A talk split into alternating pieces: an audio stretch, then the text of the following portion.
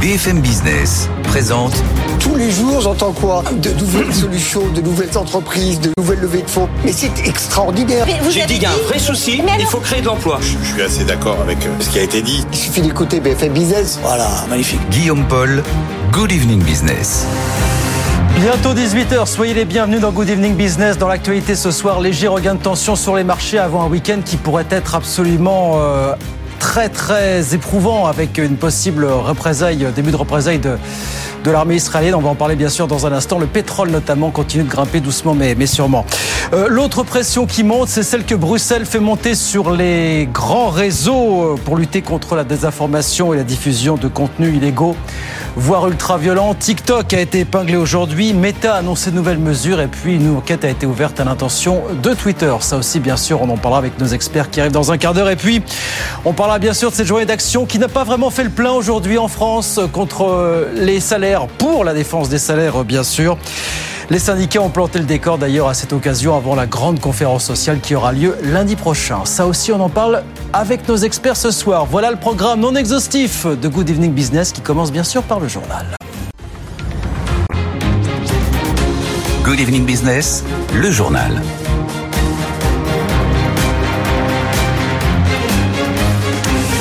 Donc oui, regain d'inquiétude sur les marchés à la veille du week-end, à la veille potentiellement, bien sûr, du début des représailles israéliennes dans la bande de Gaza. La bourse de Paris, on verra ça tout à l'heure, a perdu 1,4%. Et puis ça continue de grimper doucement, mais sûrement sur le pétrole. Le baril de Brent ce soir a franchi la barre des 89 dollars. On va en parler quelques instants avec Thierry Brosse qui est avec nous en, visio. Bonsoir Monsieur Brosse, merci d'être avec nous. Vous êtes professeur à Sciences Po Paris, spécialiste des questions énergétiques. Est-ce que vous sentez qu'on s'approche du moment où les choses peuvent potentiellement s'emballer sur les marchés pétroliers, Thierry Brosse Oui, bonsoir. Non, je crois que pour le moment, c'est juste l'incertitude, la grande incertitude, mais 90 dollars par baril, c'était à peu près ce que l'OPEP voulait avant la guerre. Donc vous voyez, on a toujours été dans cette zone entre les 85 et les 95 dollars. Aujourd'hui, c'est la prime de risque qui a augmenté, euh, s'enflammer euh, peut-être, mais encore une fois, on ne pourra le voir que euh, avec les conséquences sur le terrain. Il faut bien voir aujourd'hui l'approvisionnement est garanti. Rappelons quand même que dans le monde pétrolier, c'est le seul endroit où on a de la capacité résiduelle inemployée aux mains de l'Arabie Saoudite, mais c'est 3 oui. millions de barils par jour, c'est oui. 3%. Donc on, on, il y a encore des des solutions, même si la crise venait à s'aggraver. Ça veut dire que euh, pour l'instant, les marchés ne pricent pas un dérapage ou un embrasement de la situation au niveau régional. Est-ce que vous dites que c'est à partir du moment où l'Iran et où l'Arabie saoudite entrent dans le jeu, pardon de l'expression, que les choses pourraient vraiment déraper finalement? Oui, il faut à ce moment-là qu'il y ait vraiment que ces deux pays-là rentrent dans le jeu d'une façon ou d'une autre pour que les choses dérapent. Encore une fois, aujourd'hui, 90 dollars, c'est pas une très bonne nouvelle pour les consommateurs français, mais c'était ce que l'OPEP Plus souhaitait euh, il y a quelques semaines. Garde-fou, dernière question, Thierry Brosse. Il y a un garde-fou, si l'on peut dire, c'est que l'économie ralentit. On a vu les chiffres encore cette semaine, les prévisions sur la Chine qui ne sont pas très enthousiasmants. Ça, ça nous préserve peut-être finalement d'une envolée des prix du pétrole, quoi qu'il puisse arriver dans les prochains jours, les prochaines semaines. Absolument. C'est d'ailleurs pour cela que l'OPEP n'avait jamais souhaité avoir des prix extrêmement hauts. Le, risque pour les grands pays producteurs, c'est de rentrer, de faire rentrer le monde dans une récession. Et à ce moment-là, on consomme moins de pétrole. Et vous savez que les prix pétroliers, c'est le, principe des cycles. Donc, une fois que vous, vous rentrez dans un cycle baissier, le prix va baisser de plus en plus et la rente de ces pays-là va être fortement affectée. C'est le cauchemar pour eux nous préserve donc pour l'instant d'une envolée des cours du pétrole. Merci beaucoup Thierry Brosse, merci infiniment d'avoir été avec nous ce soir, professeur à Sciences Po Paris. Merci de passer nous voir sur, sur BFM Business. Un mot évidemment de ce qui s'est passé en France aujourd'hui. Un enseignant euh, tué d'un coup de couteau et deux personnes grièvement blessées par un homme d'une vingtaine d'années dans un lycée d'Arras dans le Pas-de-Calais. L'homme d'origine tchétchène était fiché S. Emmanuel Macron s'est rendu sur place en début d'après-midi. 18h04 en France toujours. Pas beaucoup de monde dans la rue aujourd'hui pour la journée d'action en faveur des salaires qui était programmée de longue date. 20 000 personnes à Paris d'après la CGT. Journée qui survient avant la grande conférence sociale qui aura lieu lundi prochain au 16 sur les bas salaires. D'ailleurs, la secrétaire générale de la CGT, Sophie Binet, a planté le décor aujourd'hui. Écoutez. C'est une mobilisation pour dire que nous voulons plus d'argent pour nos salaires, plus d'argent pour nos services publics et qu'il faut que la conférence sociale elle débouche sur des mesures concrètes et contraignantes pour permettre qu'enfin on, puisse vivre de son salaire, de son travail avec euh, des salaires à la hauteur et plus d'inégalités entre les femmes et les hommes. Nos priorités, c'est l'alignement des salaires sur les prix, la conditionnalité des aides publiques, le fait que les salariés à temps partiel aient enfin les mêmes droits que les salariés à temps plein, notamment en matière d'heures supplémentaires, le fait que euh, les entreprises qui discriminent soient sanctionnées. Voilà les priorités que nous portons. Voilà Sophie Binet pour la CGT, les syndicats qui restent mobilisés. Il faut dire que l'INSEE nous l'a dit ce matin, l'inflation n'a pas baissé en septembre. 4,9% sur un an, elle qui avait déjà remonté de 6 dixièmes de points le poids précédent. C'est vrai qu'il faut rester vigilant, c'est ce que nous confirmait ce matin le chef du département conjoncture de l'INSEE euh, sur BFM Business. Écoutez. On est toujours à la merci, et on l'a vu ce week-end, mm. hélas, d'un choc euh, sur les coûts des matières premières, sur les coûts de l'énergie. Euh, à ce stade, euh, la situation sur le front économique est pas semblable à ce qui s'est passé il y a 50 ans au mhm. moment de la guerre du Kippour, hein, qui avait mhm. contribué à provoquer le premier choc pétrolier.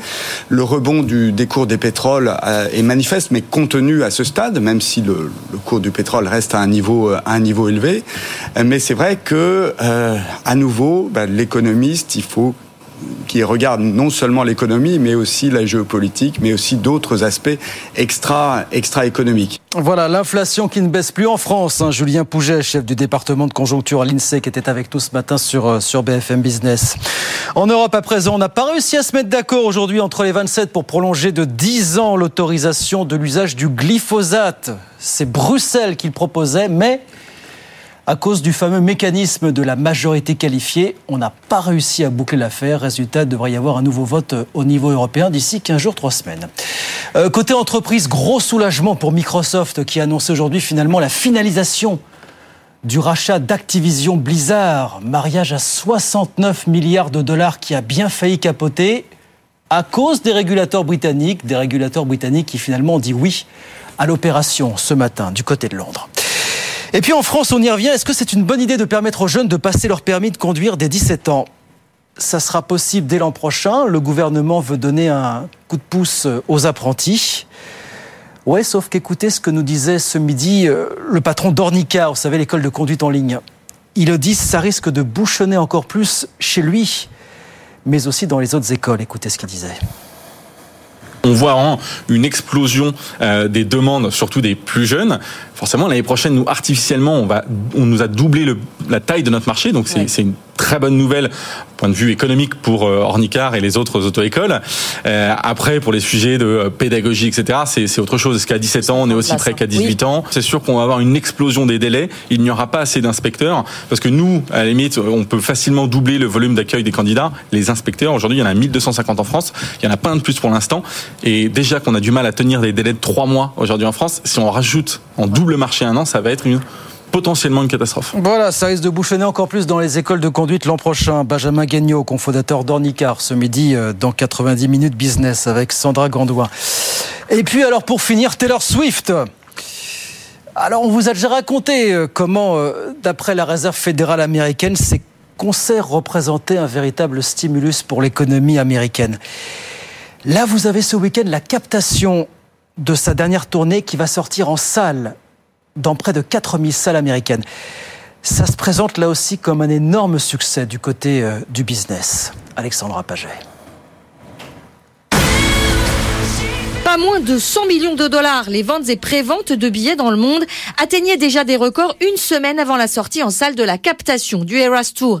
Du jamais vu pour un film-concert qui s'apprête à attirer autant de spectateurs qu'un blockbuster hollywoodien. Seulement cinq films ont dépassé de tels montants. Barbie, Super Mario Bros, le dernier Spider-Man, Les Gardiens de la Galaxie Opus 3 et le dernier Ant-Man et la Guêpe. Un tel succès que le producteur du film L'Exorciste a dû en repousser la sortie pour ne pas être écrasé par le phénomène.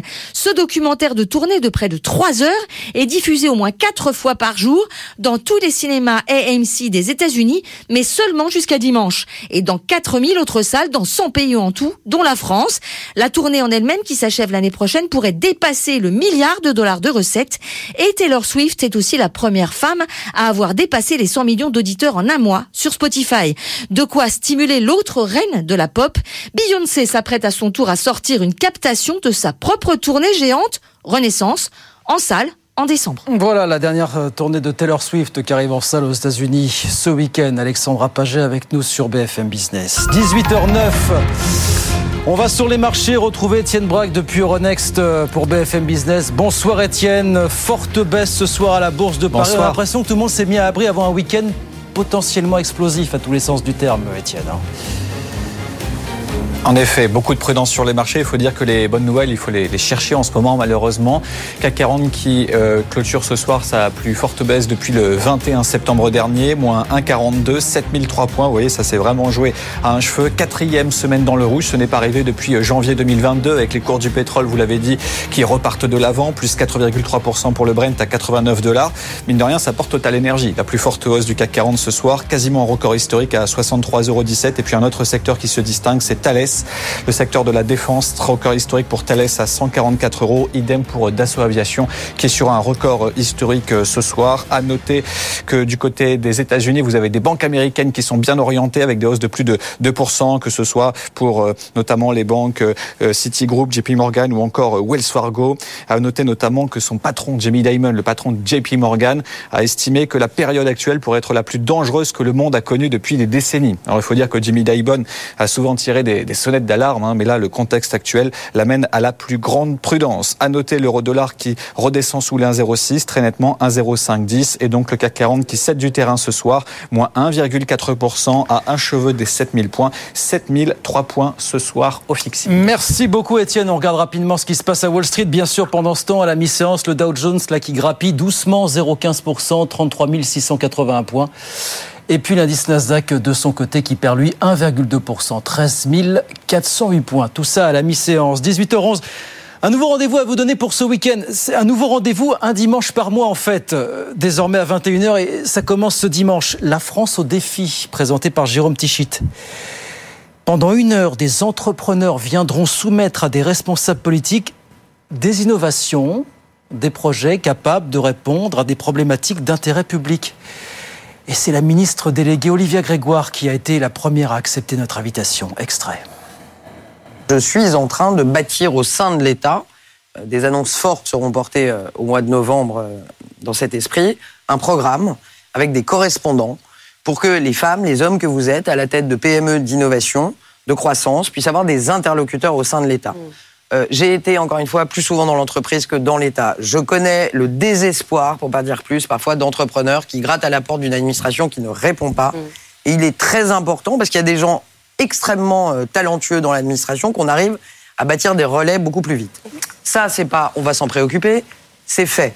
Voilà, Olivia Grégoire, première invitée de la France euh, au défi, présentée par Jérôme Tichit, désormais un dimanche par mois, 21h sur BFM Business, et ça commence après-demain dimanche 15 octobre, bien évidemment. 18h12 nos experts arrivent dans un instant. De quoi est-ce qu'on parle ce soir? Des marchés qui commencent à se mettre à l'abri avant un week-end euh, potentiellement très dangereux du côté du Proche-Orient la pression qui monte sur les réseaux sociaux contre la désinformation, et puis cette journée qui n'a pas fait le plein aujourd'hui, journée de manifestation en France sur les salaires avant la grande conférence de lundi prochain. Tout ça jusqu'à 20h, bien sûr. À tout de suite.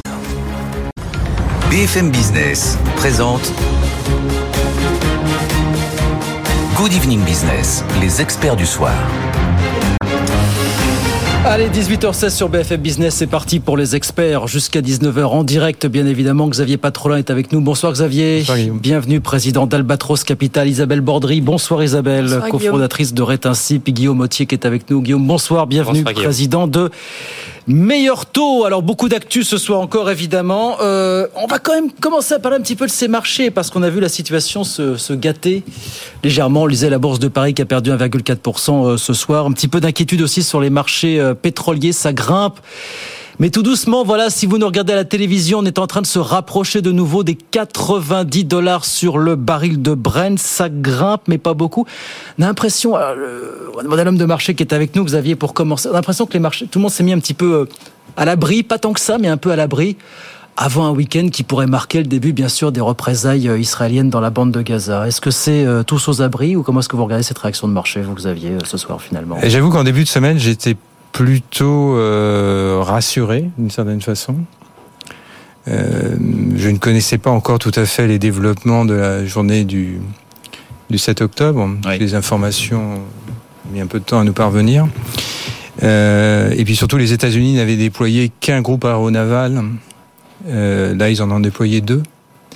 Et les réactions d'une grande partie des, des, des pays du Moyen-Orient qui en début de semaine étaient plutôt euh, en, stand-by, je, les trouve euh, pas inquiétantes, mais d'une neutralité euh, qui laisse présager quelque chose de, pas très pas très bon. Là aujourd'hui, on est rendu à un point très particulier, c'est-à-dire on est à la veille d'une offensive, euh, une opération militaire en bande de Gaza.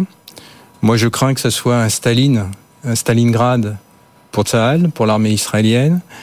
Il faut noter quand même que le Hezbollah, qui est resté d'une extrême neutralité, bah extrême, si tant est que le Hezbollah peut être neutre, a quand même indiqué dans son communiqué de dimanche dernier qu'il pouvait réviser sa position si une opération terrestre avait lieu.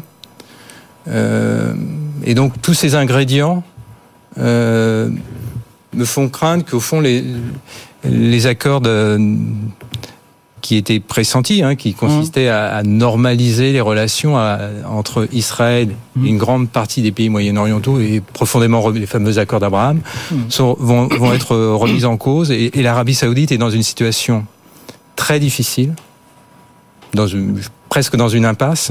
Or l'Arabie saoudite c'est un élément clé sûr, dans le marché du, du pétrole, euh, donc on n'est pas euh, Mais les marchés ne pricent, quand vous voyez la réaction des marchés aujourd'hui, après les déclarations non. israéliennes de ce matin, évacuation d'1,1 million de, de, de, de, civils dans la bande de Gaza, mm -hmm. on aurait pu s'attendre à une réaction beaucoup plus marquée des marchés. Non, enfin, il y, y, a du repli. Mais oui, tout à fait. Ça reste, ça, ça reste, ça reste ça, mesuré. Ça voilà, reste mesuré. Euh, mais euh, il pourrait en être tout à fait autre, autrement euh, en début de semaine prochaine ou dans les, dans les semaines. Hein, déplacer un million et demi enfin un peu plus d'un million, million, 100 000, un million 300 000 personnes ouais. dans la bande de Gaza sans possibilité de sortir de la bande de Gaza. Ouais. Ben, je veux dire, c'est une contradiction dans les termes. Oui. Donc ça suppose des corridors humanitaires. Les États-Unis manifestement œuvrent entre Israël et l'Égypte pour euh, les, les, déployer, mais euh, on peut être à la veille de, de, de, de quelque chose qui relève Alors, du drame. Hein. Tour de table, Guillaume Mottier sur la situation. Oui, c'est vrai qu'on est dans une actualité euh, toute la semaine, particulièrement aujourd'hui, assez assez oppressante. Je dirais les sujets économiques sont sont sont probablement pas les principaux sujets, c'est plutôt des non. sujets, on va dire, de, de, type géopolitique ou bien de sécurité publique qui, qui occupent le devant de l'actualité. Alors cela étant, on est là pour parler d'économie, donc on, on, va, on va le faire. Je pense que la réaction de court terme des marchés, elle est parfaitement anticipée, parfaitement normale et je dirais parfaitement classique. Dès que euh, il y a euh, un petit peu de tension dans cette région, c'est toujours le cours du pétrole qui est l'indicateur qui réagit oui. et qui a, qui a une volatilité de court terme. Cela étant, il n'y a évidemment pas de raison que ce soit une tendance de long terme. Il n'y a pas d'impact ni sur la production, ni sur la consommation de pétrole. Donc il y a un phénomène de nervosité, je dirais c'est plus de la volatilité qu'une que, hausse des prix, mais évidemment les choses vont, vont, vont se stabiliser et c'est pas du tout un phénomène, un phénomène de, de, long terme.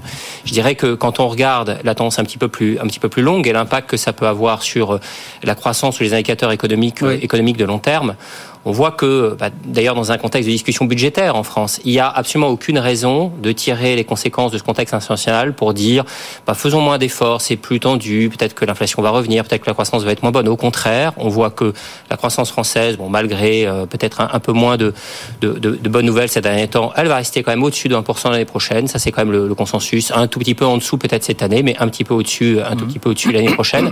On a les banques centrales qui manifestement sont revenus un petit peu à la raison et commencent à avoir tout un discours qui est de dire bah maintenant qu'on a beaucoup monté et de notre point de vue vraiment trop et trop rapidement on va peut-être se calmer un petit peu maintenant. Donc toutes les planètes sont alignées pour que le gouvernement euh, ait un discours de désendettement. Ce n'est pas du tout ce qu'il fait. Voilà, on devrait avoir en France, indépendamment de ce contexte et au-delà de ce contexte, et puis de, des, des hausses de marché de court terme, un discours de raison. Ce n'est pas celui qu'on a. On voit que sur des dépenses comme bah, toutes les dépenses écologiques, au contraire, ça commence à échapper à tout contrôle.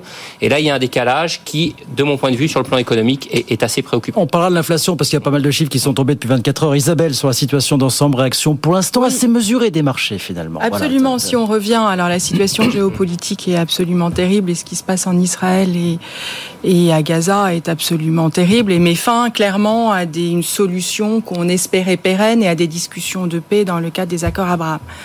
Cela dit, sur le cours du pétrole, Oui. Ce qui n'était pas le cas il y a une dizaine d'années, les États-Unis sont un des plus gros producteurs de pétrole. Oui. Donc, ont quand même euh, cette possibilité de réguler les cours, même s'ils sont aussi les plus gros consommateurs de pétrole. Mais ils ont donc cette capacité euh, vis-à-vis de l'OPEP en général de réguler un petit peu plus les prix. Et c'était pas du tout le cas il y a une dizaine d'années. Ça, c'est une première chose. Après, effectivement, il y a le rôle de l'Arabie Saoudite qui est clairement dans une situation difficile. Mais si j'essaie d'être un petit peu plus optimiste que vous ne l'étiez, euh, ils étaient jusqu'à il y a une semaine dans des accords ou en tous les cas dans une discussion pour mettre un accord en place avec Israël après euh, les Émirats arabes et après euh, le Maroc. Donc il y avait une situation positive. Ces gens-là, aujourd'hui, ne peuvent effectivement pas ne pas soutenir les Palestiniens. Par contre, ils pourraient ne pas soutenir le Hamas. Et donc, c'est là où, effectivement, dans les prochains jours, la situation va peut-être basculer d'un sens ou un autre.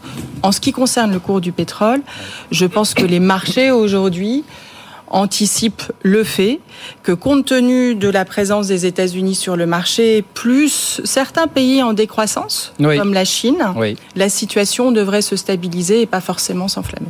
On parlait de l'inflation. euh, non, vous êtes. euh, Si, si, si. Vous, vous aviez. Juste, ouais. un- Oui. non, mais je- je- non, juste dans le prolongement, les chiffres me reviennent. euh, revi- reviennent. Euh, le, le- le désengagement de, de- de la Russie et de l'Arabie Saoudite en termes de quotas euh, depuis euh, depuis 18 mois a été intégralement compensé par trois pays les États-Unis, comme vous l'avez dit, le Brésil Absolument. et the last but not the least, l'Iran. Or, l'Iran est un acteur, si je crois les gazettes, essentiel dans ce, que nous sommes en train de voir.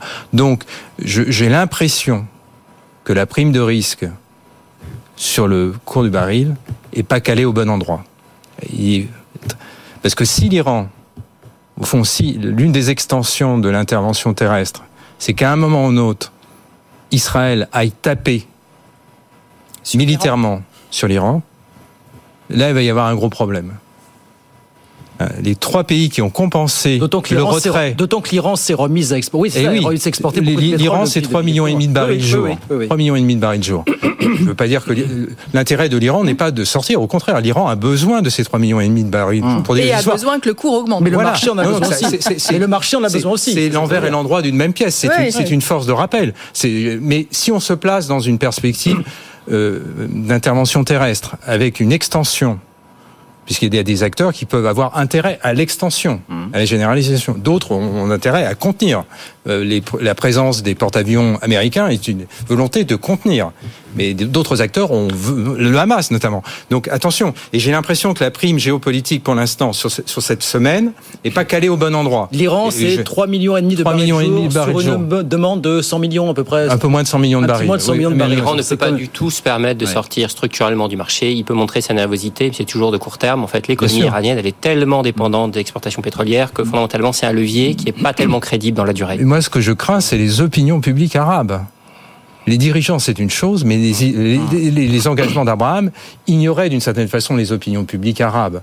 Il- C'était les élites dirigeantes qui le faisaient dans l'in- dans l'intérêt d'un développement économique moyen-oriental. Là, depuis, depuis le 7 octobre, les opinions publiques arabes, euh, opinions publiques en général, mais arabes, vont devenir un acteur central dans les prises de décision des, des, des décideurs politiques moyen-orientaux. Alors, l'Iran n'est pas, n'est pas un pays arabe, en effet, mais les opinions publiques générales, alors, l'Iran est probablement un peu, un peu particulier de ce point de vue, parce que la capacité de l'opinion publique de s'exprimer, elle est quand même très très limitée. On voit d'ailleurs que, alors ça vaut ce que ça vaut, parce qu'on n'a pas de données publiques, mais quand on va interroger la population iranienne, elle a un jugement qui est parfois assez différent de la position qui est publiquement exprimée par, par les gouvernants de ce cela pays. Dit, Isabelle. Cela dit, un sondage effectivement a récemment circulé sur l'opinion du monde arabe sur les accords Mhm. d'Abraham et il y avait que 20% de personnes qui, positi qui positivaient Eh le ben, fait ben, que bien c'était des accords. Bien sûr. Voilà. Maintenant, pour revenir au pétrole, 3 millions de barils en Iran, embargo possible des États-Unis si effectivement les choses s'emballent. On va voir si effectivement cela crée un, un, un, un, Ah, un prix inconséquent. Mais Parce que si par exemple, vous, si on fait un, une- n'avez pas trop un peu- là. un peu de théorie des jeux, supposons qu'il y a un problème de, de production iranien. Le seul pays qui peut revenir réaugmenter sa capacité de production, c'est l'Arabie Saoudite, qui a retiré globalement Oui, mais un qui a million retiré un million, un million de barils depuis, depuis ces 18 mois. Pensez-vous que le que Mohamed Ben Salman puisse prendre cette décision vis-à-vis de son opinion publique? Parce que là, pour le coup, l'opinion publique en Arabie Saoudite, ça- ça- c'est essentiel pour lui, pour sa survie politique, pour son, pour son, pour son règne. Donc, euh, j'ai pas dit que c'est la catastrophe, mais j'ai j'ai le sentiment que le que le prix du baril est voilà, ça, va évoluer, Un ça peu va évoluer. au fur et à mesure. Euh, je vous soumets juste deux minutes avant la pause la petite phrase de Jamie Dimon, le patron de JP Morgan, dont la parole est toujours scrutée, qui a dit aujourd'hui qu'il y avait plusieurs euh, facteurs géopolitiques, dont le conflit en Israël, qui pouvait clairement maintenir l'inflation à des niveaux élevés. Il s'agit peut-être de la période la plus dangereuse que le monde ait connue depuis des décennies. Il dit ça parce que les derniers chiffres nous ont prouvé que l'inflation ne recule plus. Non. Hier, chiffre décevant aux États-Unis, chiffre stable en France sur un mois. En septembre en France, Xavier, finalement. Voilà. Oui, euh, l'inflation est collante. Il va falloir en revoir notre logiciel, peut-être. Euh, bah oui, parce qu'elle a diffusé dans les services et dans les services, elle s'est, Ouais. elle s'est installée. Euh, donc euh, euh, voilà, ça, ça, ça joue un rôle. Donc le, le- ce qu'on appelle le, le reflux de l'inflation cœur, qui on, on enlève euh, les, les composantes énergétiques et alimentaires. Euh, est, est très très lent. Et pire quand on regarde les décompositions il y a des, il y a des centaines de composantes on s'aperçoit aux États-Unis comme en France, voire même comme en Europe, que globalement 40 à 45% aux États-Unis des composantes restent en contribution positive. En Europe, c'est quasiment euh, pas loin de 60 des composantes. Dans l'énergie? Euh, oh, euh, Oui, enfin même, même si on met l'énergie, euh, vous avez 400, va- 400 variables, et donc elles restent en contribution positive. Et donc la, la dynamique déflationniste qu'on avait héritée de, de- du reflux des prix énergétiques peut venir se peut venir se rajouter et donc c'est euh, j'ai pas dit que c'est le pire hein, étant est, est- est sûr mais euh, il faut, faut l'avoir en tête donc l'inflation est collante quoi. Guillaume Mottier, vous le sentez aussi ce coup d'arrêt sur l'inflation vous Il y a évidemment bon, beaucoup, de, beaucoup de commentaires et, et de tensions de court terme. Et puis aussi, on scrute beaucoup ce que dit Hum. Jimmy Dimon. Bon, cela étant, la tendance de moyen terme, c'est que quand même l'inflation reflue. Je voyais les, déclarations aujourd'hui du directeur général de l'INSEE. On est assez structurellement passé en dessous de 5% en France. Et donc, il y a toute une série de conséquences. Et je pense que la première conséquence qu'il faut en tirer, c'est dans le discours. Je pense qu'on s'est tous habitués à ne parler en gros que de ça depuis 12 mois. Il faut que ça change parce que je pense que ça installe dans le, dans le, dans le pays, au fond, une vision assez anxiogène de ce sujet. Je ne dis pas que 5% est, probablement le, le bon niveau. Enfin, de nouveau, je pense que à la fois politiquement en termes de mesures de redistribution, probablement très excessives qu'on a prises. Deuxièmement, d'action euh, des banques centrales sur ce sujet. Moi, ma perception, c'est qu'on y est allé, on y est allé trop fort. Et je pense qu'il faut se dire qu'on rentre, malgré évidemment un contexte de très court terme qui est un peu différent, mais dans, dans une situation plutôt de normalisation. Donc, j'ai j'ai une vision. Évidemment, on reste vigilant, bien entendu. Je pense que le message de Jimmy Dimon, c'est plutôt il faut être vigilant. Par définition, il a raison. Structurellement, quand même, l'inflation est en train de, de revenir à des niveaux tout à fait normaux. Budget 2024, il est calé sur une prévision inflation à 2,4, 2,7, quelque chose comme ça. Un petit mot rapidement. Oui, le, le euh, point de vigilance qu'il va falloir effectivement apporter, c'est le, le 13 octobre aujourd'hui a été une journée de grève parce qu'effectivement les Syndicats oui. se sont associés pour une augmentation des salaires. Donc ça va être effectivement dans la conférence à venir un point euh, clairement à- d'a- d'attention et de vigilance puisque ça peut de nouveau recréer euh, de l'inflation sur les marchés. Une boucle prix-salaire. Bon, on va reparler des salaires justement dans un instant sur BFM Business. Il est 18h30. BFM Business, l'info éco. 18h30, donc je vous redonne les grands titres de l'actualité. Prudence euh, des marchés avant le début euh, désormais plus ou moins imminent des représailles euh, israéliennes, avant le week-end avec une possible incursion dans, dans la banque euh, de Gaza. Vous savez qu'il y a eu cet appel de l'armée israélienne aux civils pour évacuer la bande de Gaza.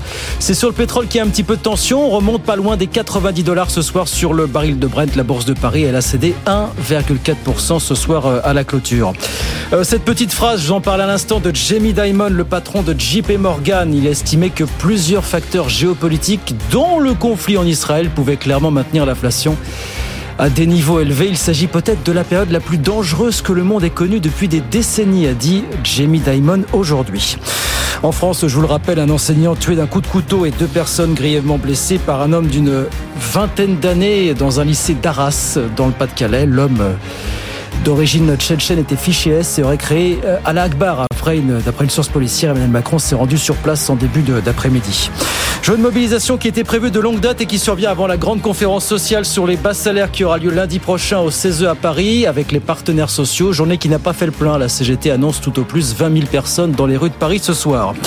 Au niveau européen, on n'a pas réussi à se mettre d'accord aujourd'hui euh, entre les 27 pour prolonger de 10 ans l'autorisation du glyphosate.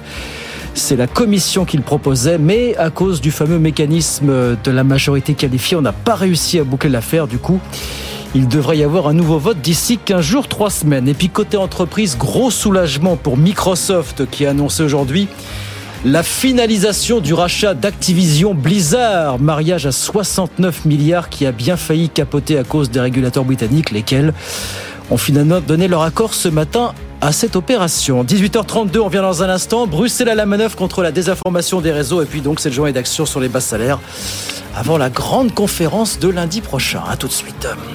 BFM Business présente Good Evening Business, les experts du soir.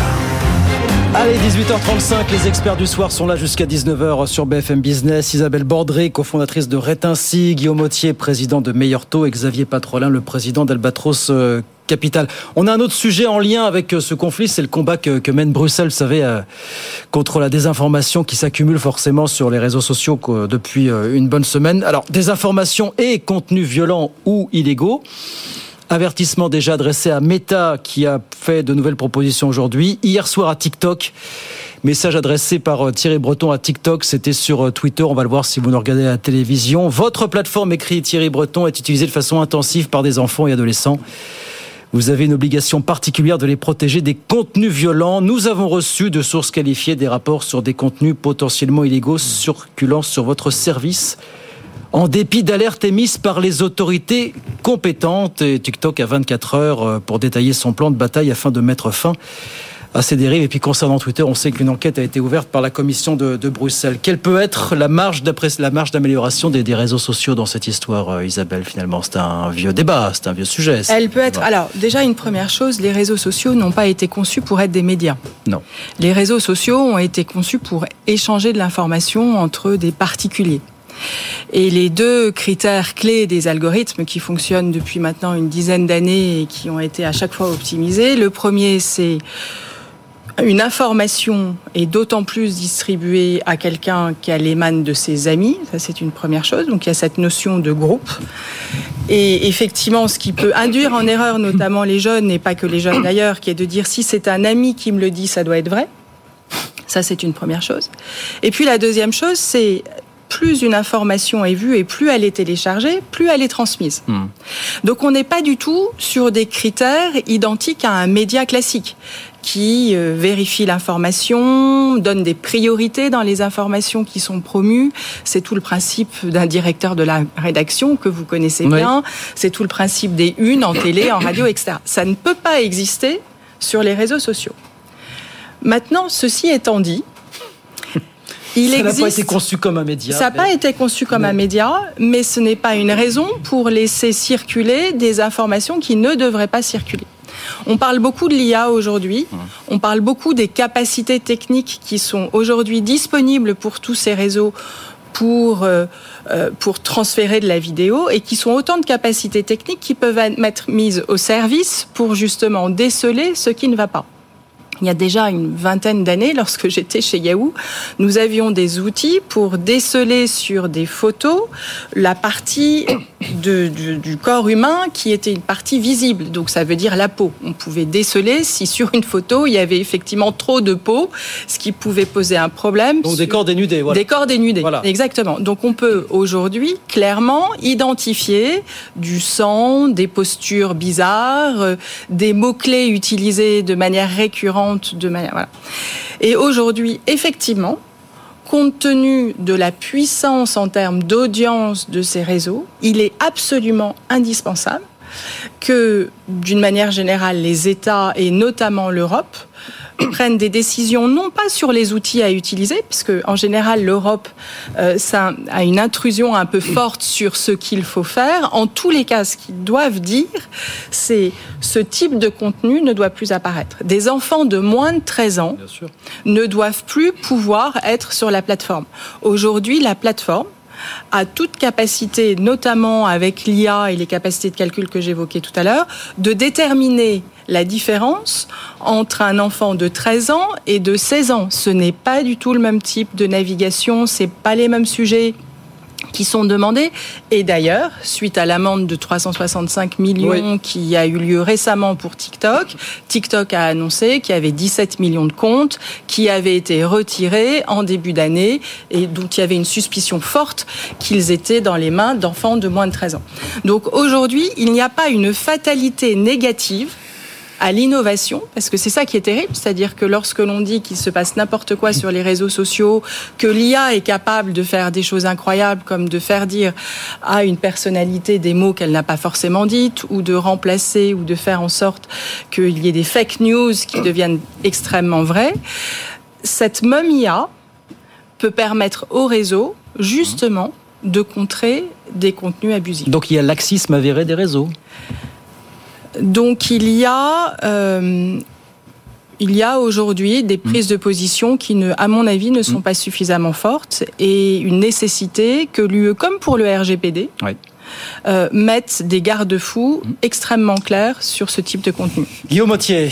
Oui, je pense qu'on peut tout à fait comprendre que, que l'Union européenne et particulièrement Thierry Breton se saisissent de ce sujet. Moi, je pense, moi, je ferai une distinction entre les deux sujets, c'est-à-dire les sujets des contenus violents. J'ai aucune espèce de réserve sur la position de l'Union européenne. Et comme vous l'avez dit, ça fait quand même bien longtemps que les technologies d'intelligence artificielle permettent de détecter très en amont euh, ces contenus. Il y a absolument aucun bon argument qui permet euh, finalement de d'étayer l'idée que les, réseaux ou les plateformes devraient devraient laisser prospérer. Je pense que c'est quand même déjà largement le cas hein, sur des réseaux comme comme Meta ou Twitter. J'utilise un peu moins TikTok, mais je pense qu'il y a quand même déjà un filtre qui est qui est fait. Effectivement, si c'est pas complètement le cas, franchement, j'approuve sans réserve le fait qu'on aille plus loin. Le sujet des fake news, je pense qu'il faut le voir de façon un petit peu plus nuancée. Alors évidemment, je, je suis pas favorable aux fake news. Je veux dire, ça va de soi. Personne ne, ne peut souhaiter être mal informé, mais j'observe que la la porosité, elle est beaucoup plus beaucoup plus difficile à établir. Il y a, des zones grises. Je veux citer un exemple pas plus tard qu'aujourd'hui, dans un sujet un petit peu peut-être moins euh, moins éruptif que, que ce dont on parle. J'ai vu un tweet prospérer, susciter énormément de retours, émis au départ par un député européen qui est quand même rapporteur du budget, donc quelqu'un de très bien, qui explique qu'en France, un Français sur trois saute un repas tous les jours pour des raisons euh, pour des raisons euh, économiques. il a écrit ça, ça a été liké, relayé. C'est évidemment parfaitement faux. Au départ, il y a un sondage qui dit qu'il y a un Français sur trois qui une fois dans sa vie, une fois dans sa vie, une fois a sauté de, un une repas. Fois de temps en temps, qui plus est, ça peut, ça peut aller éventuellement. Et c'est devenu dans, le, dans, la, dans la bouche de ce député une fois par jour, et c'est devenu presque une information. Et ça a été repris. Alors en effet, pas par des médias, mais, mais par une communauté assez large sous forme d'information. Pour moi, c'est vraiment la définition absolue d'une fake news. Et c'est probablement le même député qui va ensuite nous dire qu'il faut faire euh, la, chasse aux fake news. Donc, je, trouve que sur ce sujet, parfois, on a une approche un petit peu idéologique et, chacun peut parfois avoir, euh, voilà, euh, voir la fake news là où elle n'est pas. Et donc là-dessus, je serai un petit peu plus vigilant. Autant sur les contenus violents, j'ai aucune espèce de réserve. Autant sur les fake news, je serai un peu plus prudent. Xavier Patrolin, où est la marge de manœuvre d'amélioration des, des GAFA, enfin des grands réseaux pour vous? Voilà, est-ce que est-ce qu'il y un laxisme avéré en l'occurrence? Ouais, Juste une petite observation euh, sur le, le, fait qu'un Français sur trois euh, sauterait un, un repas. Euh, par, par, par, par, jour. je ne sais pas si c'est faux ou vrai. Ce que je sais, c'est les données d'INSEE. Les données d'INSEE montrent que les Français en consommation alimentaire ont baissé en volume de 10%. Donc pour moi, une baisse en volume de consommation alimentaire induit immanquablement qu'une dizaine à une quinzaine de pourcents de nos concitoyens sautent bien un repas par, euh, par jour. Je crois pas. Et, et deuxième Alors, on en point, en l'occurrence, sur le sujet dont Je je, suis parle, statisticien, sur je moi aussi, moi aussi. alors, sur le sujet dont je parle, en l'occurrence, la traçabilité entre l'information de départ, qui est ce sondage dont je parle, et la vision déformée, elle est parfaitement établie. Il est clair que ça a été déformé de façon parfaitement établie. Donc, euh, on peut avoir ce débat là-dessus, mais là, en l'occurrence, l'information a été Mais- vraiment déformée. Ce qui est- ce qui est-. Ce qui est intéressant, c'est qu'elle a été déformée par celui qui l'a exprimée. Oui. Elle n'a pas été déformée par Twitter. Ouais, elle a été Absolument, c'est ce que vous disiez sur le fait que ce sont des réseaux sociaux et pas des médias. C'est Voilà. une Très bonne remarque. Et donc effectivement, il faut que les politiques, et alors là il y a un problème de compétence, Ah là, ça prend de responsabilité, évidemment. Oui. C'est- on parle d'un député notre européen, bien sûr. responsabilité, Oui, absolument, oui. qui est la responsabilité de ceux qui s'expriment, Absolument. qui ne citent pas des sources, qui n'expliquent pas dans le contexte l'information qu'ils délivrent et qui donc après peut être mal interprétée. C'est de bonne guerre. pour moi, c'est de bonne ce guerre politiquement parlant, complètement bonne guerre. Ce que l'on peut appeler une fake news, c'est-à-dire une news qui est effectivement complètement déformée Oui. Pour euh, Et on ne porter peut pas un rendre responsable la plateforme de ça. Voilà, en l'occurrence, c'est c'est la responsabilité personnelle de celui politique, qui, en qui délivre l'occurrence, ce message. ça. Moi, je pense que c'est Sur, sur alors, la désinformation, voilà la manœuvre de, de Bruxelles, l'initiative Oui, de mais ce qui alimente au fond euh, le- ce recours des, des- des réseaux sociaux comme médias, je pense que fondamentalement, c'est la défiance qu'ont nos concitoyens. C'est valable en France, c'est valable aux États-Unis par rapport aux médias. Et donc, cette défiance conduit justement à une circulation de l'information, euh, à une exploitation, à une mutation des réseaux sociaux. Si vous prenez un pays comme la, pour en revenir au contrôle euh, et à Big Brother Watching You, au fond, une espèce de, de- de censure, de filtration, il y a un pays qui le met en œuvre, la Chine. Euh, La Chine, c'est à peu près, c'est 1 milliard 300 millions d'habitants, mais euh, probablement 600 millions qui utilisent des réseaux sociaux pour contrôler. Et eux ont de l'intelligence artificielle. Mais ils n'utilisent pas l'intelligence artificielle. Ils ont 2 millions à 3 millions de, je vais mettre le terme entre de Pékin, qui font de la filtration quotidienne à la mano. Donc, c'est mission impossible pour nos institutions, parce que euh, la Commission européenne, c'est un énorme mach- machin, truc, qui produit des normes. Mais si euh, les réseaux sociaux doivent effectuer un contrôle, l'intelligence, les moyens techniques euh, vont, mais ça sera que très parcellaire. Il faudra passer à de l'investissement humain et à de la vérification, à des modérateurs humains, à des gars qui passent la journée, des gars ou des, qui sont souvent d'ailleurs qui sont pas nécessairement euh, euh, basés en France, mais qui sont basés dans des territoires à faible coût de main d'œuvre, comme on dit.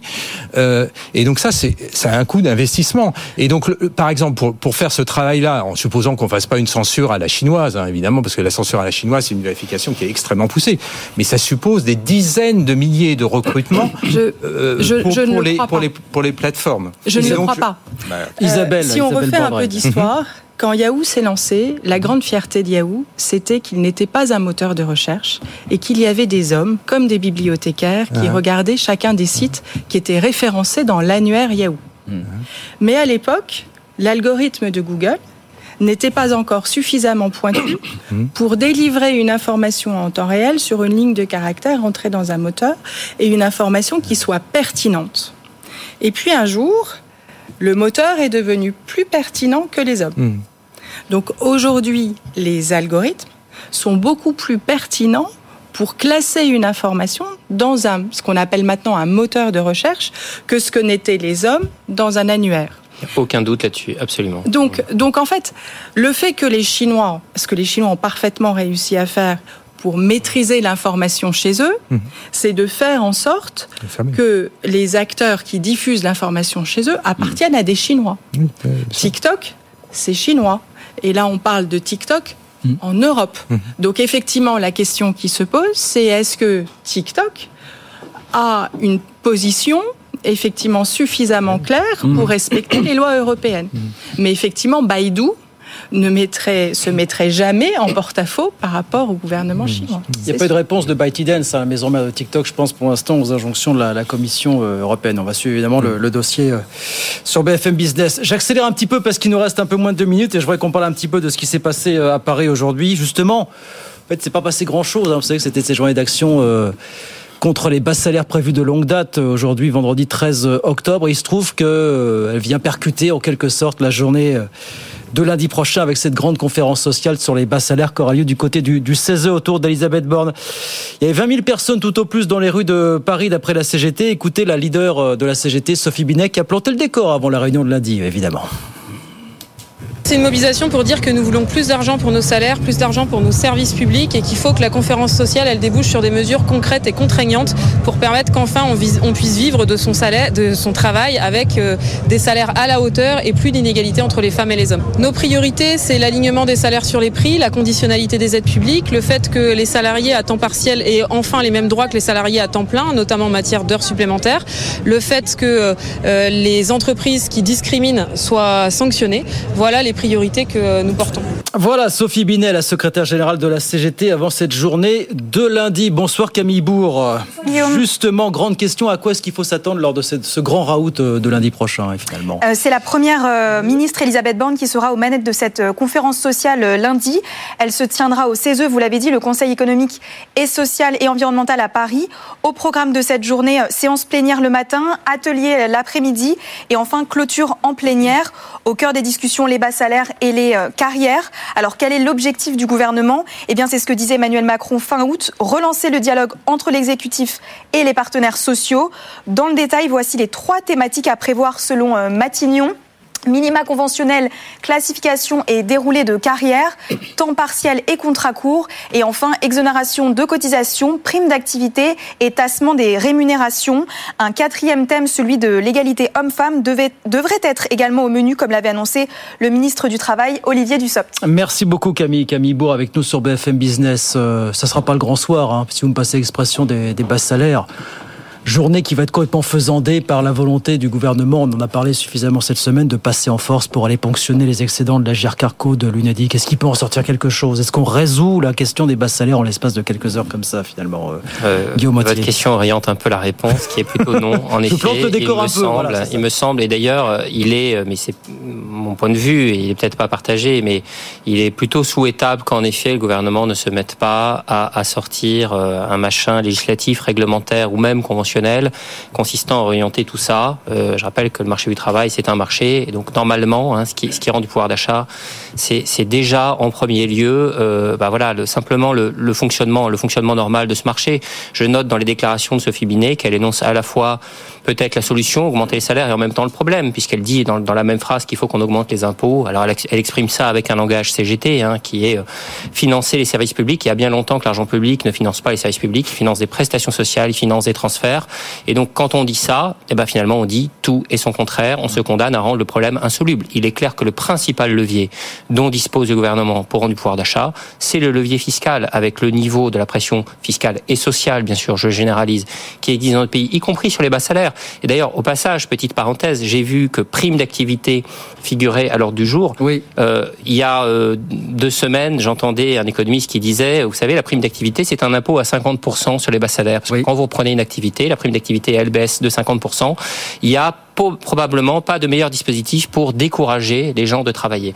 Il faudrait mieux peut-être réallouer le montant de cette prime d'activité bah, dans des réductions de charges plutôt que de créer des charges très fortes et ensuite de les compenser par d'autres mécanismes.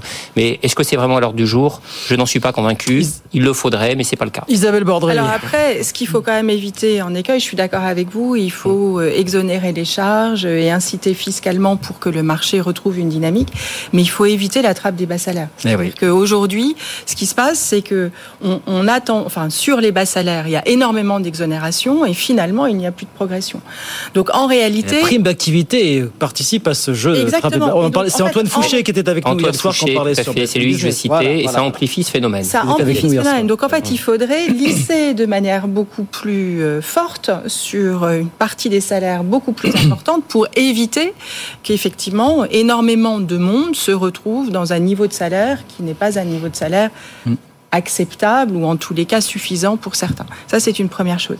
Après, là où je pense qu'il y a quand même des efforts à faire et sur lequel le gouvernement devrait, alors non pas se positionner de manière trop intrusive, mais en tous les cas euh, donner un accent, et, et Macron l'a déjà fait à plusieurs reprises, c'est sur les égalités hommes-femmes. C'est-à-dire Oui. qu'aujourd'hui, quand on reprend encore euh, les différences de salaire, euh, et ce qui est terrible, c'est qu'elles existent toujours, c'est-à-dire qu'aujourd'hui, à temps euh, de travail euh, équivalent, il y a 15% 10% en moyenne de différence. Et ce qui est terrible quand on reprend les chiffres de l'INSEE, euh, c'est que ces écarts deviennent de plus en plus importants avec l'âge et sont de plus en plus importants lorsque vous comparez un homme avec des enfants et une femme avec des enfants. Et donc là, il y a effectivement quelque chose sur lequel il faudrait travailler et sur lequel les partenaires sociaux devraient apporter des solutions. Cela dit, la France a été toujours très en avance pour les femmes. Et, il faut quand même le reconnaître. Et qu'en Allemagne, par exemple, euh, encore aujourd'hui, une femme doit faire le choix entre avoir des enfants et avoir une carrière professionnelle. Hmm. Et que tout ce qui est aujourd'hui euh, apporté par la collectivité, les crèches, euh, les exonérations sociales sur les aides à domicile, tout ça va dans le bon sens. Il n'empêche qu'il y a encore du travail à faire. Il y a quand même un machin législatif qui risque d'émerger dans l'histoire, puisque va être mis sur la table la possibilité de, de, de suspendre des exonérations de cotisations patronales pour certaines euh, entreprises qui ne jouent pas le jeu, qui ne ramènent pas notamment les salaires à hauteur du, du SMIC, hein, dans certaines branches qui sont sous, sous surveillance aujourd'hui. Ça aussi, il va falloir regarder ça très très près. Xavier, pour vous, est-ce que ce sera le grand soir des bas salaires euh, lundi prochain? Je ne sais pas si c'est lundi prochain, mais en tout cas, je pense que nos, nos responsables politiques savent qu'ils sont, euh, ils ont une bombe sociale sous leurs pieds. Ouais. Euh, puisque là, pour boucler sur l'inflation, si vous avez, si vous avez une inflation à 4,5 ou un peu, un peu, un peu moins de 5, c'est en moyenne. Sur les déciles de population qui ont des faibles revenus, l'inflation apparente doit être de 10, voire supérieure. Je prenais Nous ne sommes pas égaux devant l'inflation. Voilà. Et voilà, c'est ça. Et donc, donc pour, pour, ces, et pour ces déciles de, de, revenus, les dépenses incompressibles sont, sont spectaculaires. Donc, les dépenses incompressibles ne croisent absolument pas la pondération de l'indice INSEE. L'indice INSEE, il est amusant, l'indice IPCH hein, sur l'inflation. La composante loyer et ordures ménagères, les deux sont assemblés, représente 7,44% de l'indice. Inutile de vous dire que euh, des revenus modestes ont un, un, une composante loyer et ordures ménagères, puisque c'est la nomenclature de l'INSEE, qui se situe allègrement entre 25 et 30% La composante énergétique de l'indice IPCH de l'INSEE est à 8,85. Mmh, mmh. Inutile de vous dire que les, euh, les, euh, les, les, déciles de revenus les plus faibles de, de la population ont une composante d'indice énergétique qui se situe entre 15 et 20. Si vous associez ces deux facteurs, immobilier et énergie, vous êtes déjà quasiment, oui. allez, entre 45 et 50 de la, de la base du revenu. Donc là, vous avez un big problème.